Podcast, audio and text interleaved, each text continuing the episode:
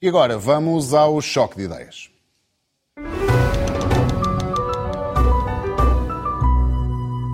No Choque de Ideias vamos analisar, numa perspectiva económica, as formas de resolver, ou pelo menos atenuar, os problemas na saúde. Há urgências a meio gás, cada vez mais utentes sem médico de família, isto apesar do constante reforço dos gastos nesta área. Desta noite vem o acordo parcial que o Governo conseguiu com uma das estruturas sindicais, o Sindicato Independente dos Médicos. Prevê um aumento intercalar que chega aos 14,6%. A Federação Nacional dos Médicos rejeitou o acordo. Com os economistas Ricardo Rocha e Ricardo Paes Med. Bem-vindos uma vez mais. Ricardo Paes Med, este acordo parcial pode pelo menos atenuar alguns dos problemas sentidos no Serviço Nacional de Saúde nos últimos meses? Não creio, isto é, eh, é um acordo que vai no sentido eh, certo, mas os problemas que existem no SNS são muito mais vastos eh, do que, do que aqueles que são resolvidos pelo acordo. A própria situação dos médicos e de outros profissionais de saúde é mais vasta do que aquela que resulta deste, deste acordo. Nós temos de ter consciência que estamos neste momento a viver uma situação de debandada dos profissionais de saúde do, do SNS em direção ao setor privado. Uh, apesar dos números nos dizerem que tem havido um aumento do número de médicos a trabalhar no, no, no SNS, na verdade, quando sinaliza não em, em, função do número de pessoas, mas em função do número de horas trabalhadas, isso não está a acontecer.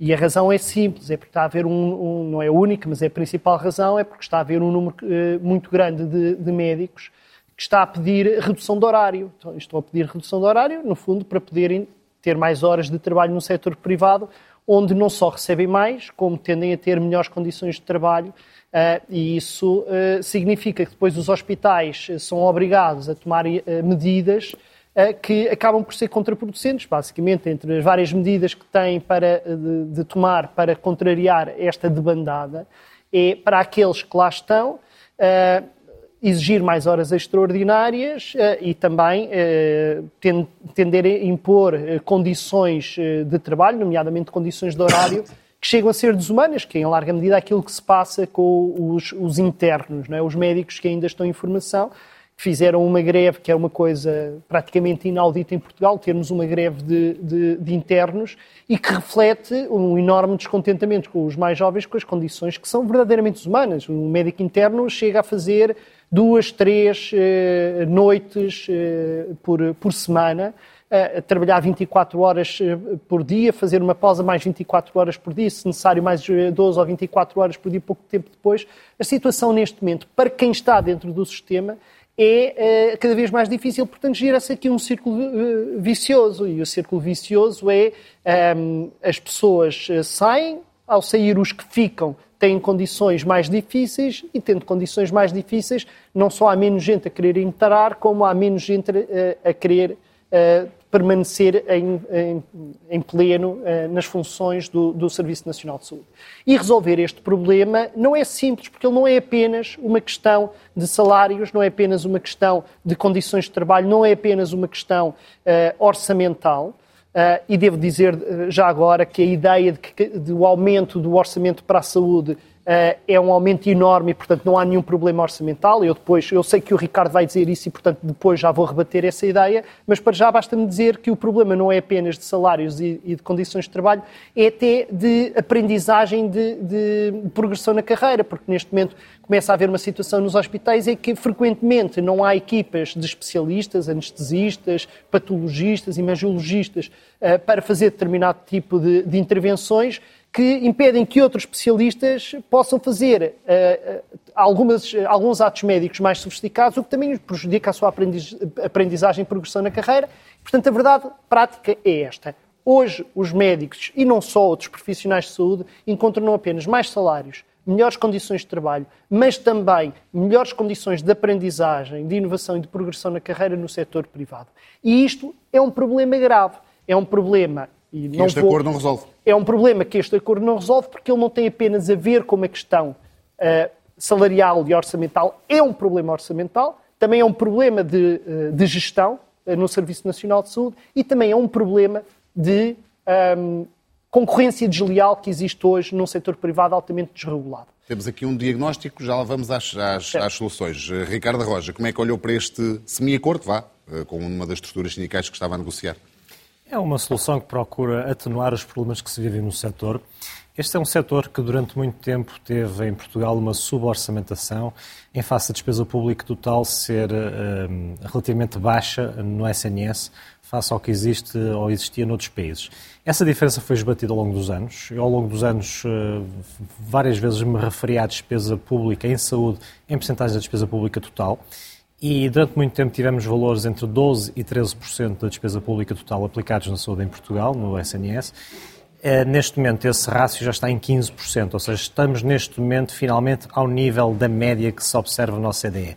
Isto dito, outros países com estruturas demográficas semelhantes à nossa, nomeadamente a Alemanha, têm rácios de despesa pública uh, em saúde mais altos do que nós em percentagem da despesa pública total. E, portanto, essa defesa foi largamente esbatida, embora possa ainda não ser suficiente, ou esse esbatimento possa ainda ser suficiente em face da nossa estrutura demográfica, que bem sabemos que Portugal é um país muito afetado, eh, não só no presente, mas também no futuro, em, em, em questões de saúde relacionadas com o envelhecimento da população.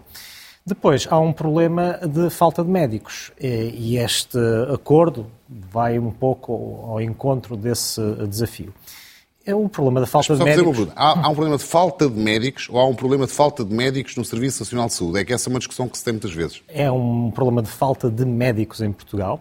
Eh, de acordo com as estatísticas da OCDE, eh, Portugal aparece no segundo lugar do ranking com mais médicos por mil habitantes. Mas as pessoas esquecem-se de ler as notas de rodapé. E a OCDE, desde há muito tempo, desde pelo menos 2016, nos relatórios Health at a Glance, que publica, salvo erro, dois em dois anos, indica que o rácio, o número de médicos em Portugal está sobreestimado em 30%. Porquê? Porque os dados que são utilizados para calcular esses rácios são aqueles que são facultados pela Ordem dos Médicos, que incluem todos os médicos registados em Portugal, mas que não estão efetivamente todos em exercício. E, portanto, se retirarmos esse excesso de 30%, temos um rácio de médicos por mil habitantes que está muito próximo daquilo que acontece na média OCDE, mas mais uma vez está muito abaixo de países que têm uma estrutura demográfica idêntica à nossa e volta a insistir com a Alemanha como um exemplo. Ora, a falta de médicos não é um problema de agora, é um problema que se tem vindo a intensificar desde há muito. E aí devo dizer que o problema é não só dos governos, mas também dos, das corporações. Efetivamente, eh, nos últimos 10 eh, anos, eh, tivemos sistematicamente concursos em que o número de vagas para especialidade era inferior àquelas vagas que os próprios estabelecimentos de saúde solicitavam às entidades do Estado que depois gerem esses mesmos processos. Trata-se de um processo também que está altamente condicionado pela ação da Ordem dos Médicos, na medida em que a Ordem dos Médicos é quem, na prática, uh, fiscaliza a, idoneidade formativa dos próprios estabelecimentos de saúde. E, portanto, este problema de falta de médicos, que serviu durante muito tempo uh, à classe dos médicos, neste momento está a jogar contra. Porquê? Porque há poucos médicos, uh, face às necessidades. E depois, como o Estado tem estas restrições orçamentais, uh, as, as, regras normais da oferta e da procura acabam por não funcionar no caso dos médicos. E, portanto, temos o pior de dois mundos: poucos médicos e aqueles que existem cada vez menos tentados a permanecer na profissão em Portugal e a irem para o estrangeiro. Relativamente à segunda pergunta, antes que me esqueça, se há poucos médicos a exercer no SNS, essa é uma pergunta que verdadeiramente nós não sabemos responder porque não existem estatísticas, pelo menos que eu, que eu conheça, a indicar claramente quais são os médicos que estão em exclusividade no setor privado. Fala-se muito na debandada de médicos para o setor privado, de facto é uma tendência crescente, porque o setor privado, ao contrário do público, oferece melhores condições e não se ouve falar de grandes problemas de gestão nesses mesmos, nesse mesmo setor privado. Mas, eh, como eu dizia, não existem estatísticas que indicam claramente qual, qual é o número de médicos em exclusividade no setor privado. Sabe-se, todavia, que há muitos médicos que estão no setor público e no setor privado em simultâneo. Ora, nesse sentido, o Governo procura introduzir aqui algumas alterações, nomeadamente esta figura da dedicação plena, que é uma ideia que parece razoável, dada esta simultaneidade de médicos a exercer no público e no privado e a necessidade de atrair médicos para o público, mas em que depois os incentivos que são oferecidos a essa mesma dedicação plena, do ponto de vista remuneratório, provavelmente não são suficientes e do ponto de vista do número de horas. são leoninas, porque a dedicação plena exige 250 horas extraordinárias aos médicos, eh, para além das 40 horas. Ora, o que me leva ao seguinte... O que me leva ao seguinte, e concluo. Sim. Uh, temos também de discutir, nestas questões uh, laborais, o absurdo, a meu ver, que é o Estado pedir aos seus funcionários algo que provavelmente censura fortemente quando é aplicado ao setor privado. 250 horas extraordinárias por ano só tem uma razão que justifique. É que estão a tentar utilizar as horas extraordinárias para compor horários normais. E isso não pode ser. Ricardo Paz Mete, hum, os médicos vão ganhar mais e fazer menos horas. O horário é reduzido para 35 horas. Uh, o Estado pode assim gastar mais, mas ter os mesmos ou ainda mais problemas. Uh, ou estou errado? Aqui o, o, problema fundamental que se tem de combater, e é mesmo um problema de, definitivo, é uh, o abandono de profissionais do Serviço Nacional de Saúde. Uh, nós temos de perceber isto, que é, vivemos num país em que, por um conjunto de motivos, que têm tanto a ver com aquilo que o Estado não fez, como aquilo que o Estado deixou que os privados fizessem, estamos numa situação em que os médicos estão a querer sair do Serviço Nacional de Saúde. Como é que se resolve que se essa concorrência na contratação de médicos entre o setor público e privado? aquilo, a pergunta que o Rui me fez no início é se isto vai resolver o problema. Pois. E a minha resposta foi não, não vai. Isto é, é, vai no sentido certo, mas não resolve o problema. Uh, e eu volto a dizer, nós temos três problemas. Temos um problema de suborçamentação, temos um problema de, de gestão, de má gestão e temos um problema de concorrência desleal. Os, o problema da, da suborçamentação não só é real, como não está desligado do problema da má gestão. Porque o que se passa basicamente é isto. Nós tivemos um aumento de 8,5 mil milhões de euros em 2015 para uh, cerca de 15 mil milhões de euros de orçamento para a saúde em, 2022. Uh, eh, mas dizer isto desta forma, que parece um aumento brutal, esquece várias coisas. A primeira é que grande parte, mas uma boa parte mesmo deste, deste uh, dinheiro a mais, serviu para pagar a suborçamentação crónica, porque todos os anos, mesmo durante este período, sistematicamente chegávamos ao fim do ano e o orçamento não chegava para pagar as despesas. E, portanto, aquilo que se estava a inscrever não, não era suficiente para pagar tudo aquilo que de facto Portanto, uma parte ia para pagar dívidas em atraso. E, portanto, uma grande parte foi para pagar, foi sendo para pagar, nós tivemos todos os anos centenas de milhões de euros, muitas centenas de milhões de euros de dívidas em atraso que tiveram de ser pagas. Uh, e com juros, não é só dívidas, uh, o capital em, em dívida, é a dívida e os juros. Depois, não podemos ignorar que tivemos inflação. E não podemos ignorar que tivemos uma pandemia. Uma pandemia que não só implicou um aumento brutal das despesas no período, como implicou nos momentos subsequentes, umas despesas que ainda estamos a sentir com as tentativas de recuperação de consultas e cirurgias em atraso. Isso percebi bem, e, só portanto, não percebo o conceito de concorrência desleal. Já lá vou. A questão da gestão, eu não, não recuso a ideia de que há problemas de gestão no, no Serviço Nacional de Saúde. Aliás, um dos, dos, aspectos mais úteis que eu vejo nas avaliações que foram feitas aos, às PPPs não é tanto aqueles resultados que dizem que as PPPs são mais eficientes do que os, os restantes hospitais detidos pelo Estado pela simples razão de que há muitas vezes uma não contabilização do facto de haver valências que as PPPs não fazem, que os hospitais públicos fazem, mas eu dou de barato que mesmo nas, em, em, valências equivalentes, muitas vezes há uh, melhor gestão na, nos, uh, na, nos hospitais geridos por privados. E isto tem muito a ver com o facto de uh, aquilo que o Estado exige aos privados quando estão em PPPs não é o mesmo que o Estado, que as autoridades públicas exigem aos hospitais públicos correntes. E nós perguntamos porquê? Porquê é que não exige? Podemos dar duas explicações. Uma é simplesmente por incompetência, outra é por má consciência. Porque a verdade é que os hospitais públicos são geridos de uma forma em que não têm autonomia não tem autonomia, não tem, eh, eh, não tem orçamentos aprovados até depois do verão. Em agosto tem os orçamentos do próprio ano a serem aprovados. Não conseguem tomar decisões fundamentais sobre aquilo que é a vida cotidiana do hospital. Portanto, como é que nós podemos pedir responsabilidades a gestores hospitalares que basicamente estão coertados na sua capacidade de gerirem quase tudo.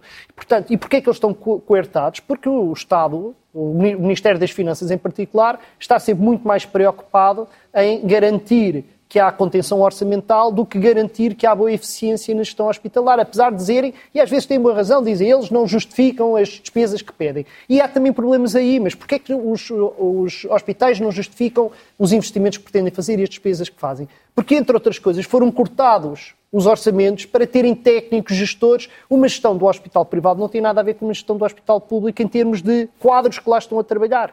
Ah, e, portanto, não é só nos médicos que há fuga para os privados, nos quadros também há. Se nós não pagamos eh, para haver bons quadros nos hospitais, é óbvio que não vai haver é boa gestão nos hospitais. Não, a concorrência desleal. Rapidamente, Ricardo. A concorrência desleal tem a ver com várias outras coisas. Tem a ver, em primeiro lugar, com o facto dos hospitais privados irem buscar especialistas ao, aos, eh, ao serviço, ao sistema público, sem nunca terem pago um tostão pela sua formação enquanto especialistas. O Serviço Nacional de Saúde é que paga a formação na especialidade, seis anos de formação de especialidade, portanto é a despesa do Serviço Nacional de Saúde que depois os privados não pagam. E isto é uma, uma, uma questão logo básica. Os privados não, uh, não fazem, os privados não fazem uh, as, uh, tudo o que é as intervenções mais custosas. Na área da oncologia, na, na área dos implantes, em muitas outras áreas, os privados não fazem. Os privados, quando deixam de ter deixa de haver o plafond do seguro, põem os doentes na rua e mandam-nos ir para, para hospitais públicos, muitas vezes as situações mais graves. Isto é concorrência desleal, mas ainda há mais uma concorrência desleal, que é ao contrário do que acontece em países como a Alemanha, por exemplo, onde os preços dos atos médicos são altamente regulados, onde as próprias tabelas salariais são altamente reguladas, onde o tipo de atos médicos são regulados, o que é fundamental num setor como a saúde, porque o Rui não percebe nada de medicina, eu também não. Se nós formos ao médico e o médico disser você precisa de fazer mais esta, esta, esta e aquela análise, nós fazemos. Fazemos. Não sabemos se precisamos ou não. A tendência natural do sistema privado é pedir atos médicos que não são necessários. Por isso mesmo, noutros países há regulação dos atos médicos. Em Portugal não há regulação uh, dos atos médicos que são realizados pelos privados. E, portanto, há uma tendência para os privados gerarem a sua própria procura. Tudo isto, esta falta de regulamentação que existe, há de facto uma, um, uma baixíssima regulação da atividade privada em Portugal. Estes fatores todos que eu aqui referi não são outra coisa senão uh, fatores de concorrência desleal que permitem aos privados, aos hospitais privados, terem muito mais dinheiro, que depois roubam os médicos que o Serviço Nacional de Saúde esteve um, a formar. Tudo isto é uma disfuncionalidade do sistema. Não vamos, eu não estou aqui a dizer, e espero bem que isto tenha sido claro, que há um problema de privados papões, há um problema, de, temos de ter consciência que o setor privado da saúde é dos lobbies mais poderosos que existem a nível mundial. São seguradoras, hospitais, são farmacêuticas, são lobbies poderosíssimos e eles têm muito efeito sobre esta pouca regulação que existe em Portugal no setor uh, da saúde, mas também há problemas na gestão do Estado. E ambas as coisas vão muito para além dos acordos que se podem fazer entre médicos e governo no que respeita a salários. Há aqui uma concorrência desleal dos privados em relação ao público que faz com que os médicos, por exemplo, os médicos, se mudem? Não creio, Rui. Uh, o argumento que o Ricardo dá relativamente à formação dos médicos é um argumento que nós em Portugal temos em variedíssimos setores, porque em, em Portugal o ensino, nomeadamente o ensino superior, não, tem uma forte componente, uma forte componente Ricardo, pública, mas neste momento os hospitais privados também oferecem, também estão a começar a oferecer especialização. Nem 5%. Portanto, nem 5%. Portanto, essa questão não, não, não essa, questão, é essa questão é um normal argumento. É mesmo. Todos os, todos os cursos em Portugal têm uma forte presença de ensino de, de licenciados no ensino público e, portanto, é natural que depois esses licenciados possam uh, estarem no, quer no público, quer no privado. Portanto, eu não, não compreendo bem esse argumento. Uh, relativamente à questão do, do, do setor privado, uh, vamos lá ver. Os relatórios do Tribunal de Contas que o Ricardo citava há pouco, nomeadamente relativamente às PPPs, mostraram ao longo dos anos que os hospitais públicos geridos por entidades privadas, em regime PPP, tinham em geral os chamados custos por doente padrão, portanto, um custo que procura que, é, que, é, equiparado entre doentes com o mesmo tipo de patologias, era sistematicamente mais baixo nos hospitais em regime PPP uh, do que nos hospitais públicos comparáveis. E, portanto, por aí se mostra que houve maior eficiência em termos de gasto público para níveis de satisfação das populações afetadas por estes, uh, servidas por estes mesmos hospitais iguais ou até mais elevados do que os públicos. Segundo, a questão dos critérios exigidos aos hospitais geridos por entidades eh, privadas. E refiro a hospitais públicos geridos por entidades privadas. Como o Ricardo mencionou, e eu ratifico, eh, os critérios exigidos a esses mesmos hospitais eram sistematicamente mais exigentes não, do que não, aqueles... Não são os critérios, é a aplicação a, dos critérios aplica... que é diferente. É igual. É não é não, semântica. infelizmente não é. A aplicação dos critérios, mas isso ainda é pior. É, ou seja, é, é pior, é ou seja, pior, o Estado faz vista é, grossa nos pior, seus próprios hospitais. É pior, efetivamente. E, portanto, a exigência na implementação dos objetivos era mais exigente no, uh, nesses, nessas PPPs. E, portanto, tudo o que seja em tudo o que seja parametrizável em termos de, de, de satisfação de, de, qualidade de serviço prestado, as PPPs, hospitais públicos geridos por entidades privadas, fizeram bem em Portugal. Podemos discutir se eram muitas, se eram poucas, mas a história que nós temos, o registro que nós temos, é um, claramente um modelo de sucesso. Uh, mas e, e, portanto, há claramente alternativas à gestão pública dos hospitais.